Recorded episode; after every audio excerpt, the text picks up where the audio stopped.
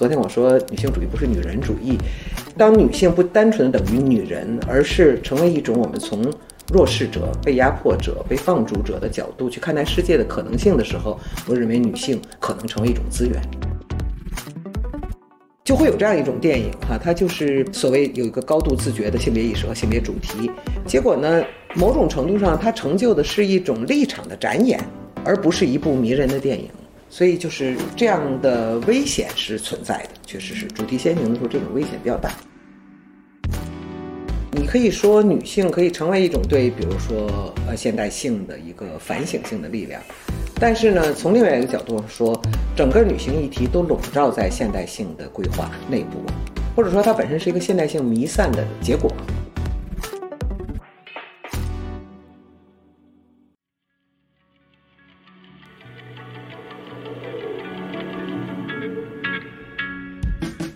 言之有物，不止硬核。大家好，这里是新周刊硬核读书会 FM，我是好汉，我是于雅琴。呃，说实话，我们今天是比较忐忑和激动了啊。那我们今天借由山一女性影展这个先导论坛“山一说”的契机，特别荣幸的邀请到了著名的文化研究学者、电影学者戴景华老师做客我们的节目。那戴老师可以先给我们的听众朋友们打个招呼。听众朋友们，大家好，我是戴景华，很荣幸能有机会通过播客和大家交流。大家都知道，就是戴老师作为文化研究学者，其实，在近几年，特别可能是最近两年来，其实是特别活跃在各个文化媒介形式和平台上的。啊，包括您现在有一个新的身份，在 B 站上开设了这个大师课，然后包括您也登上了好几档播客节目，因为我们刚才闲聊也说到了。然后包括您前一阵也在 First 担任了这个超短片的评委，所以我也特别想在节目的一开始提出一个可能您也被问过很多次的问题，就是说。好像形成一种比较有趣的这种对应，就是世界变得越来越封闭，但是戴老师您好变得越来越活跃，这两者之间有没有什么关系呢？应该说没有直接的关联。嗯，这并不是说在这个呃疫情的封闭状态之下，我完全自觉的主动选择。嗯，它无外乎是两个原因，一个原因就是被众多的学生所害，哈，就是大概向我提出，比如说播客呀或者新媒体的，都是呃就是很亲密的，也是今天的朋友哈，昔日的学生。嗯，然后我有不能驳他们的这个情面的哈情分的这样的一个想法，呃，而另外一边呢，我确实是觉得就是疫情就在不断的，我们的生命哈就在疫情的状态之下不断的流逝，而对于我来说是一个生命倒计时的年龄了，嗯，所以呢，就是也我想尝试能不能通过新媒体保留一些东西，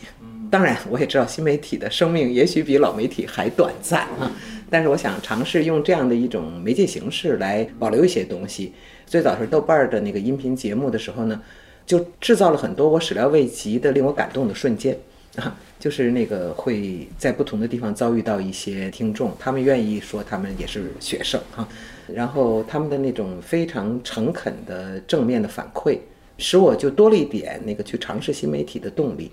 对，包括我记得您之前也讲过，就可能在以前这个世界还是没有像今天这个状态封闭的时候，可能对于一些比如说拉丁美洲啊或者第三世界的学术会议这样的事情，您可能会作为您的优先级，您的精力的优先级。对，其实我去第三世界的那个绝大多数不是学术会议，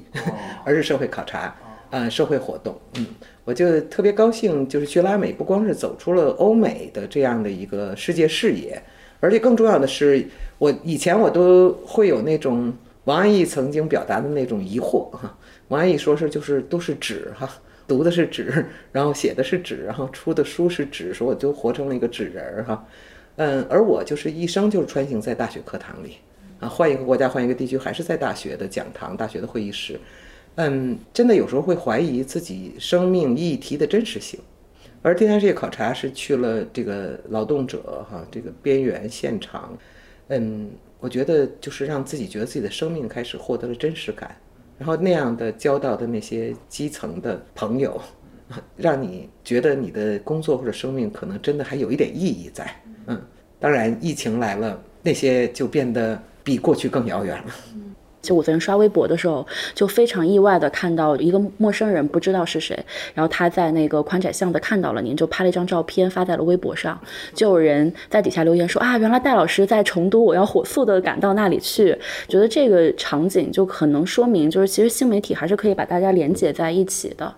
呃，然后回到就是女性影展的这个话题，因为昨天您的那个讲座我也听了，您是从这个赛博格宣言展开到就是对于女性电影、女性的处境的一些。讨论，那其实也回到一个呃老生常谈的话题，在您心目中到底什么是呃女性电影呢？或者说什么是您心目中理想的女性电影的形态？能不能跟我们分享一下？啊，先证个名吧。这个命题和这个切入角度都是山一的朋友们 他们设置的，啊，是他们设置这个论坛的时候已经就是预定了这样的一个以呃 cyber 以 cyber。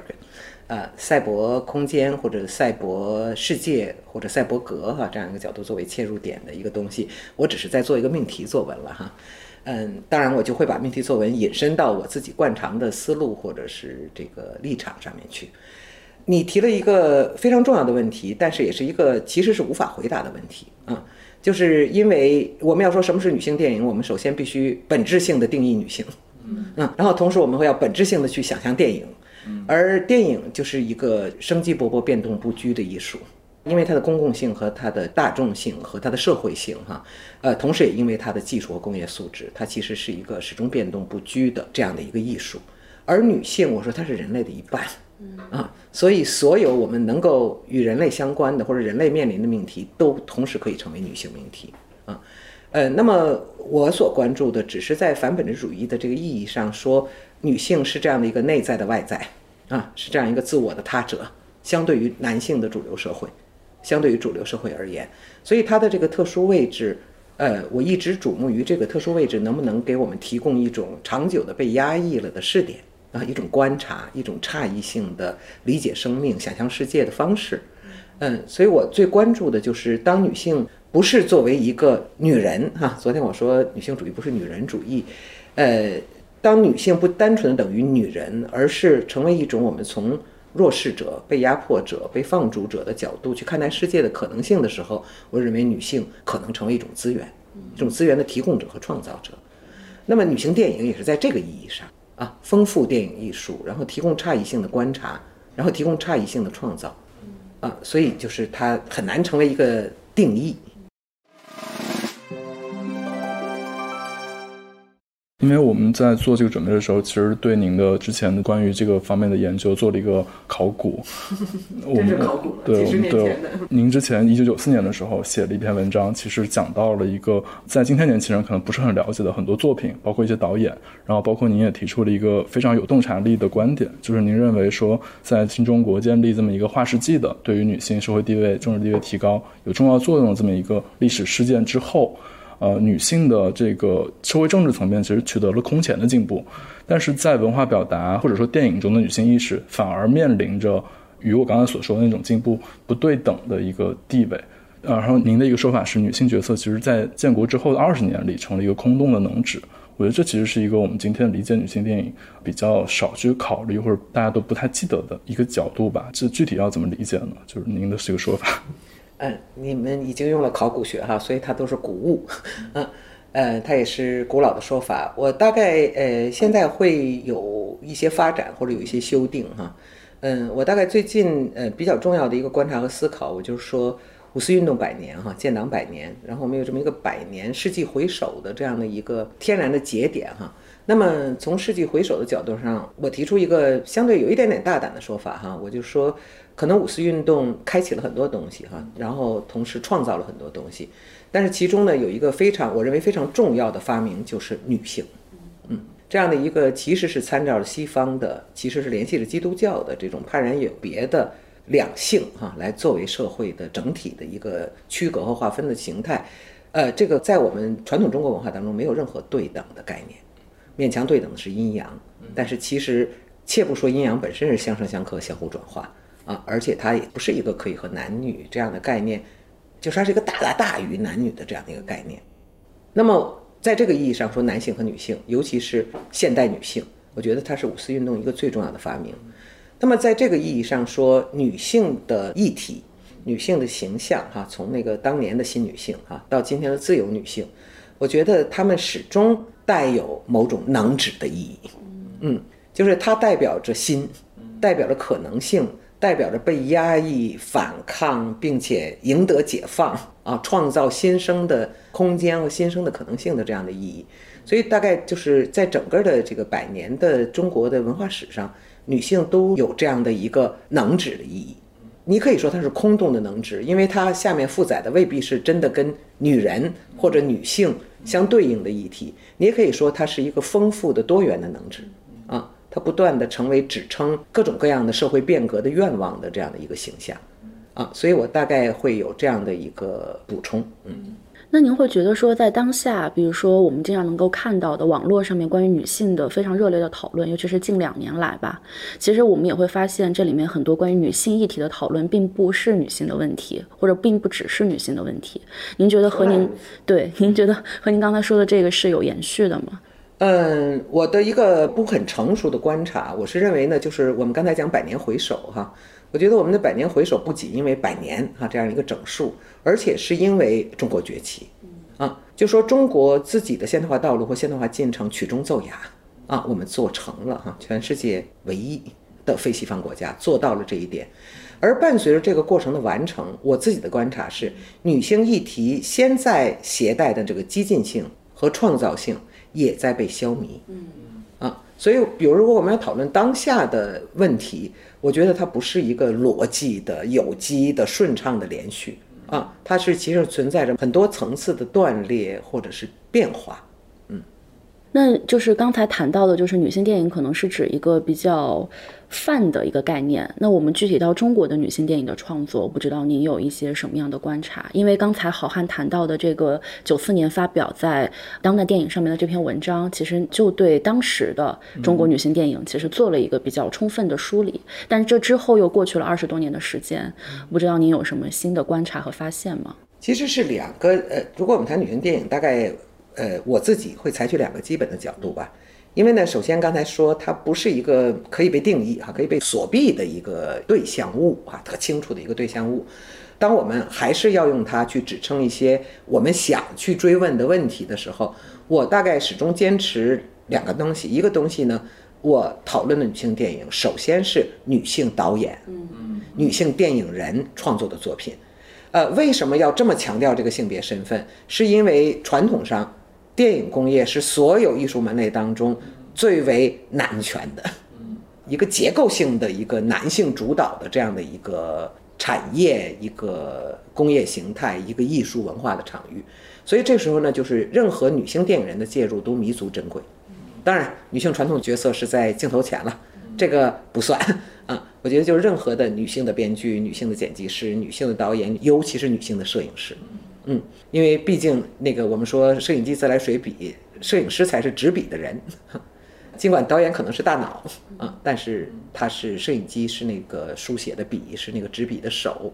啊。所以我就觉得，嗯，最近就是也是为了 B 站那个节目做了大量的案头工作的时候，我特别惊喜的发现，这些年的进步是在世界电影的场域当中开始出现著名的女性电影摄影师。啊，很多重要的女性电影是不仅有女导演、女编剧，还有女性摄影师，啊，所以我是觉得在这两个原因上啊，我强调女导演的作品这样的一个议题，嗯，那么当年也是我也是强调这样的一个议题，但是变化呢，就是在那个时代不同了，男女都一样的五十到七十年代，呃，每个电影制片厂都有女性导演是那个产业支柱性的导演，对。啊，而这以后呢，就是一度就是在这个主导的电影舞台上，女性导演就很少再能占据这么重要的角色。那么在这个整个新兴的格局当中，我觉得女导演的比例有所增加，嗯，有所恢复，但是，呃，女性导演仍然没能够占据到那么重要的位置啊，不论是在商业的、产业的，还是在文化的艺术的角度上。嗯，我我还想到一个，因为正好谈到女导演嘛，因为我觉得就是戴老师之前的研究其实也谈到了，就是中国的女导演的这个，她虽然身份是女性，但是她有一个自觉和不自觉的问题。那从这个自觉和不自觉的角度，您观察到呃中国女导演的这种女性意识创作的这种自觉走过了怎么样的道路呢？好像你一直诱导我在重复我当年那个观点哈。呃，我是觉得就是那个，尤其是五十到七十年代，就是当时中国的那个妇女在政治、法律、经济意义上享有的地位，大概在世界上如果不是第一名，也是前三。嗯啊，她在这个政治、经济、法律意义上的这种保障的这种平等的意义上说是特别领先的。但是呢，当时主导着整个中国社会的是阶级意识。啊，我们是在阶级作为一个主导的认知社会的命题之下。只要谈这个议题，一定会听说过一篇著名的论文，叫《马克思主义女性主义：不快乐的婚姻》。也就换句话说，其实是阶级跟性别的这个两个概念都是，其实都是整体性的概念，他们都要覆盖和阐释社会的一切。所以，当阶级覆盖的时候，性别议题其实是你可以说叫被压抑的。嗯，那么这些年来，中国整个这个呃现代化、全球化的这样的一个进程，它某种意义上是性别意识的普遍的提高啊，普遍的传播。甚至夸张一点说，性别都成了年轻一代的某一种文明教养，对吧？一个青年男性表现了性别歧视，有点不好意思哈。也可以说这是叫西方 PC 的一个流传的结果。呃，所以在这样一个意义上说，呃，你会看到所谓的性别意识在普遍的提高，但是在政治、经济、法律意义上的那种绝对保障却不再成为我们的现实，对吧？我们现在进入到比较正常的状态啊，对吧？那时候我们是比较特殊的状态。呃，所以，呃，你很难在这样的一个，比如说意识状态的高低的意义上去整体的评价中国女性的生存状况啊。而同时，显然，呃，意识的高低状态可能会跟女性电影的含金量、性别意义的含金量有关啊。因为她越有意识，她越会关注和追求自觉的追求这方面的表达。呃，要用刚才你说自觉不自觉的话，那么现在是越发自觉了。嗯，但是这种自觉，它同时能够成就啊，造成怎样的成就，我们还在拭目以待的过程当中。对，因为我记得您也说过，您比较反对那个理念先行的电影，就是它有血有肉的那个电影的作品的东西，可能是您更看重的。反正就是说，呃，对于艺术来说，没有任何绝对真理啊。也有经由一个观念创造出伟大作品的哈，比如说《十戒》，嗯，那个到现在为止仍然是我心目中最好的世界电影之一哈。它是完全从一个理念进入的，但是总体说来，呃，我觉得艺术更多的跟生命、生命的经验哈、情感相关，啊，所以呢，我是觉得就是一种就会有这样一种电影哈，它就是呃，所谓有一个高度自觉的性别意识和性别主题，呃，结果呢，某种程度上它成就的是一种立场的展演。嗯而不是一部迷人的电影，对啊，所以就是这样的危险是存在的，确实是主题先行的时候，这种危险比较大，嗯。嗯，但是我觉得，其实我不知道您是不是有这样的观察。刚才您谈到的是说，当下的女导演的创作越来越具有这个性别自觉性了。然后我们可能在呃我自己的工作当中，我也有这样的感受。但同时，我也发现，其实现在的女性导演的创作，她们因为受制于她们肯定都是受过比较良好的教育啊等等，她们有着呃比较多的这种所谓自由表达的权利，所以她们反映的这种女性的生活，其实往往都是城市的中产的女性的生活状。那其实很多可能更受到压迫，或者说命运更加值得我们去关注的一些女性的生命，反而在今天的荧幕上变得非常少，几乎是看不到的。呃，你的观察我完全同意，但是我觉得这是对女性电影的苛求，因为这是我们中国电影的整体状态，在我们的银幕上就是这个弱势群体哈，劳动者、生产者、呃边缘群体，也很难觅到踪迹了，嗯。所以呢，呃，女性电影只不过是分享了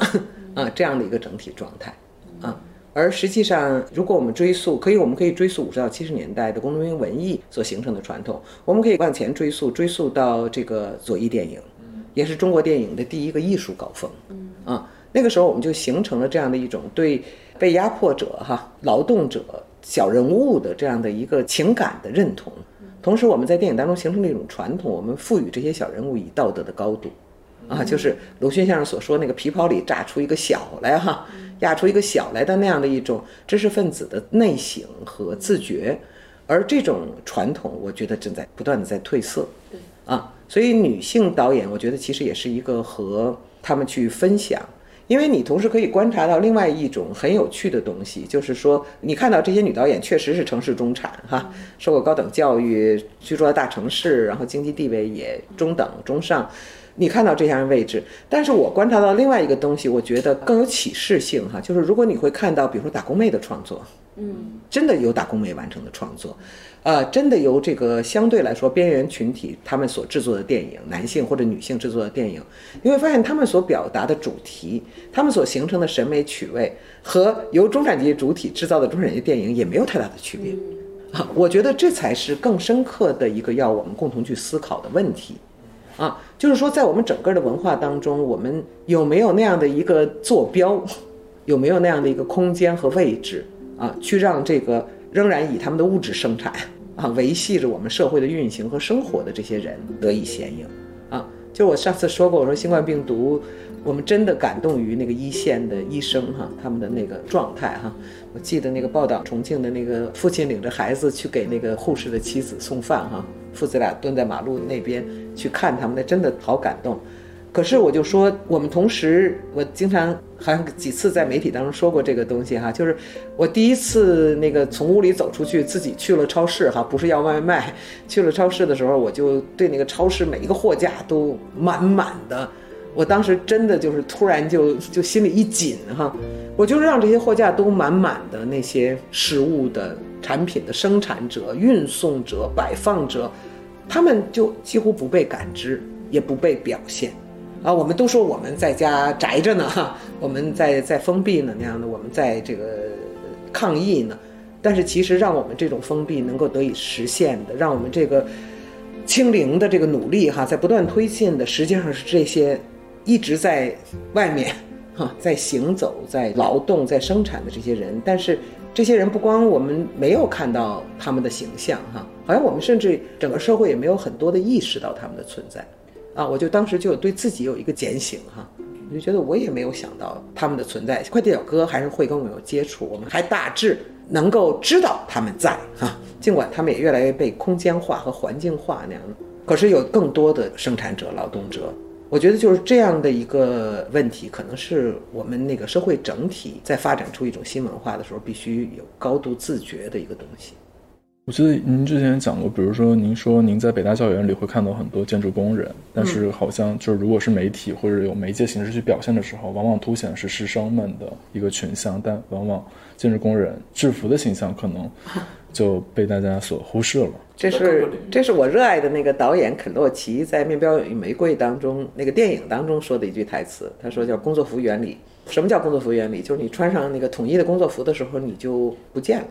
就看不见了啊！我们在楼道里看到的那些穿蓝天蓝色制服的或者橘红色制服的人，他当然是可见的，但是其实我们不感觉他，我们不把他作为我们这个空间当中和我们一样的一种身份角色，嗯。不是我的观察和思考哈，是从肯洛奇那儿获得的启示。嗯，还有一个，我觉得跟刚才戴老师讲到可以联系在一起，就是您之前我记得听您的一次课，不是 B 站上的那个课，是就是正常在北大的被录下来的那个课程。您把那个对女性的讨论和对整个西方现代性主导的这个警醒联系到一起，您认为就是女性关于女性讨论这个身体欲望这些话题，它其实是被现代性、被理性、被启蒙话语所放逐的幽灵吗？那在这个层面，其实我们也可以观察到，由西方主导的一些电影节，它在意识形态的倾向上面，它会愿意呃让有一些女性议题强烈的东西去获奖。可能这也是在他们内部对现代性的警醒的一种方式，不知道您怎么看这个问题？因为有人也认为说这可能是呃一种虚伪的一种表演，或者他跟您讲那个有什么区别？嗯，你这个问题当中包含了好多个大问题，包含了好多个大问题，就是因为嗯，也算是我比较新的思考角度吧。我是觉得你可以说女性可以成为一种对，比如说呃现代性的一个反省性的力量。但是呢，从另外一个角度上说，整个女性议题都笼罩在现代性的规划内部，或者说它本身是一个现代性弥散的结果，啊，因为女性运动最早在这个欧洲内部迸发出来，哈，它其实就是一个女人也要做人的一个过程，而此前这个人就是是个白男人才是人啊，有色人种不是人，对吧？呃，然后女性也不是人。那么这时候女性要求分享男性的权利，要求成为男性一样的人，所以在这个意义上说，它其实又是一个现代性真正扩张的这样的一个过程啊。包括第三世界独立建国的运动，极大的重创了殖民主义和帝国主义。但是它同时是一个西方的现代政治、西方的现代理念在全球得以普及的这样的一个过程啊，所以我大概近年来特别强调，就是我们对资本主义的批判，同时必须包含对现代性的反思。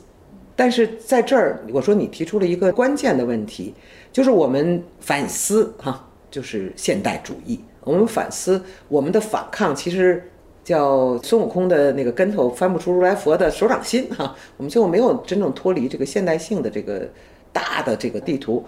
呃，我们警醒到这个时候，我们仍然无法回应，那我们怎么面对被压迫的人们寻找解放的道路？而女性无需变成男人一样的人，那么女性要成为怎样的人？啊，女性显然不是要在这样的一个。西方现代工业形成的过程当中，他们建立的这样一个西方式的男主外女主内，哈，他们基本设定女性应该成为一个全职家庭主妇的这样的一个东西。我们说这个东西我们不接受，但是，那么我们设想的一种方式到底是什么？我觉得这是一个，呃，总体的一个更大的挑战。嗯，就是今天我们整个的对资本主义批判、资本主义的反思、现代主义，我觉得必须包含对现代主义的反思。但是当我们开始反思现代主义的时候，我们的理想蓝图是什么？啊，我们的社会规划是什么？这是巨大的挑战。我觉得这是一个层面。另外一个层面，就刚才您讨论当中，其实包含了就是近年来变得很热络的一个，就是对 PC 的抨击。嗯，啊，对 PC 的抨击，就是因为 PC。我们很容易观察到，比如说在甚至在西方的主流作品，比如说这个三块广告牌，比如说这个呃广场方形啊，那种这个很尖刻的讥刺或者自我讥刺当中，我们看到西方社会也警醒到 PC 系统越来越流于一种伪善，流于一种表演啊，流于一种非常表面性的啊。我们就是我记得三块广告牌当中。我每次看都会笑出声来哈，那样的就是重要的不在于你虐待他人，重要的是你只能用虐待非裔，而不能用虐待黑人或者黑鬼啊。你如果说我称黑人为黑鬼是巨大的错误，至于你虐待了他，好像反而不是什么重要的问题啊，就是这种很那个有喜剧性的这种讽刺。呃，但是我觉得今天我其实大概是较早的在中国展开对 PC 的这个系统的质询和批判的一个人，但是近年来我反而是会强调补充几个点。第一个点是西方的我们现在看到的这种可能流于形态、形式和伪善的这种 PC，其实是旷日持久的被压迫群体反抗的结果。嗯嗯，是被压迫群体经由他们的反抗，迫使这些主流人群，啊。开始不能用单立人的他来指代所有人哈，要 he or she 啊，用这样的东西来指代这个第三人称哈。我说这个东西本身没有太大意义，但是它其实是一个有意义的过程的结果。我觉得这是一个东西，和另外一个东西呢，就是我们警醒西方式的 PC 或者白左式的 PC 的时候，绝不意味着我们对西方批判的立场，同时成为一个我们自己的不反省。嗯。或者不警醒，啊，我们不必重复他们的政治正确。那么我们的那个自我警醒，我们对偏见和歧视的对抗，啊，我们对于弱势群体的认同是怎样表达，对吧？所以我就说这个，呃，我憎恶伪善，但是伪善胜于无耻，因为伪善者至少还装作善，伪善者至少还知道什么是善，知道他自己是不善的，所以要把自己的恶给隐藏起来。啊，而如果取而代之的是赤裸裸的作恶，那么就真的成为堕落了。嗯，所以我觉得，其实我们现在召唤的是自我提升和自我创造，而不是一个单纯的否定和反归。啊，嗯。但这个答案可能还有待大家去寻找。我觉得是啊，我们共同的去创造，共同去寻找。嗯，我觉得这种政治正确的话语挪用到中国之后，尤其是在互联网上，你可以看到很多言论可能是过激的。但是这种过激的言论，当被讨论甚至被批评的时候，我觉得对于当下真实的生活里面的很多人的言行，它其实也是起到了一个所谓的一个对照。然后我觉得至少在我自己的生活感受里面，比如说很多男性他在就女性议题发言的时候，他会做一个自我的审查，他不会再像过去的时代那样就是毫无顾忌的，他可能会考虑说，哦，我说这个话会不会造成某些影响，尤其是被发到网上之后，那就是事实上起到了一定的作用的。对，至少是个开始吧，对是某一种开始。然后，而且我觉得，就是对当下有年轻一代的，呃无论是男性还是女性来说，他们的这个性别意识的自觉，的确是被激发出来了。因为像戴老师，您也就是常年都比较关心这种年轻导演的创作嘛，然后今年也有对年轻导演创作的一些分享。那我不知道您对年轻一代的女性导演有没有什么样的期待呢？嗯，我如果说我没有期待，好像我呃 不重视女导演，但是我确实很难表达为一个具体的期待啊，因为我就希望他们拍好电影啊，各种各样意义的好电影，我希望他们获得各种各样意义的成功，因为说到底，最后我们要用我们的作品发言，而不是在什么政策倾斜啊。这个特别关照说，因为这是女导演的作品，所以我要看她一眼，而是这部电影我不能不看它，嗯，因为它重要，因为它独特，因为它迷人，因为它感人，啊，所以我确实就没有一个说我期待女导演就要表现出女性主义电影，我并不抱这样的期待啊，我只希望他们把他们的创造力发挥到最大，我希望他们战胜也许比别人更多的困难，啊，去创作。嗯，这其实也涉及到另外一个问题，就是戴老师作为今天中国最重要的这个电影评论者，那其实您跟从来没做过影评，对，那其实您跟这个导演不只是女导演，那之间其实也会不断的在日常生活中或者各种活动中进行遭遇。那这种东西会不会让你陷进一个两难的境地呢？呃，您是怎么看待这个？比如说，您作为电影的研究者和评论者啊，您和导演的关系？这个问题好像回答了一百万遍了哈，我感觉在我的生命中回答了一百万遍。其实我大概呃终其一生都努力的保持着和艺术家的距离，不论是男导演还是女导演，嗯，还是知名导演，呃，我也确实和一些知名导演有友谊，但是这个友谊的全部的前提是我对他们作品的充分的认同，啊、有的时候也表现在双向的意义上，他们把我也视为一种作者，嗯，我其实大概应该算个研究者吧，或者叫一个思考者。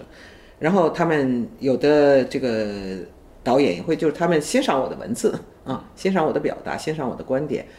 所以他是在这样一个我的那个和创作者的友谊都建筑在高度的相互认同，呃，而这个高度的相互认同对我来说不附带责任，啊，不附带情感的道义的责任。啊，因为就是我们有基本的专业态度，但是总体说来，我是和艺术家保持距离。啊，因为我不想陷于那种困境，啊，因为一个你抱有高度的认同和情感和交往的导演，呃，他们的作品，如果当你感到失望的时候，那个不单是对一个作品的失望，嗯。嗯，所以我觉得保持某一种距离，是一个研究者保持自己的专业性的一个前提嗯，因为你非常喜欢这个导演而不喜欢他的作品，是一个痛苦的经验。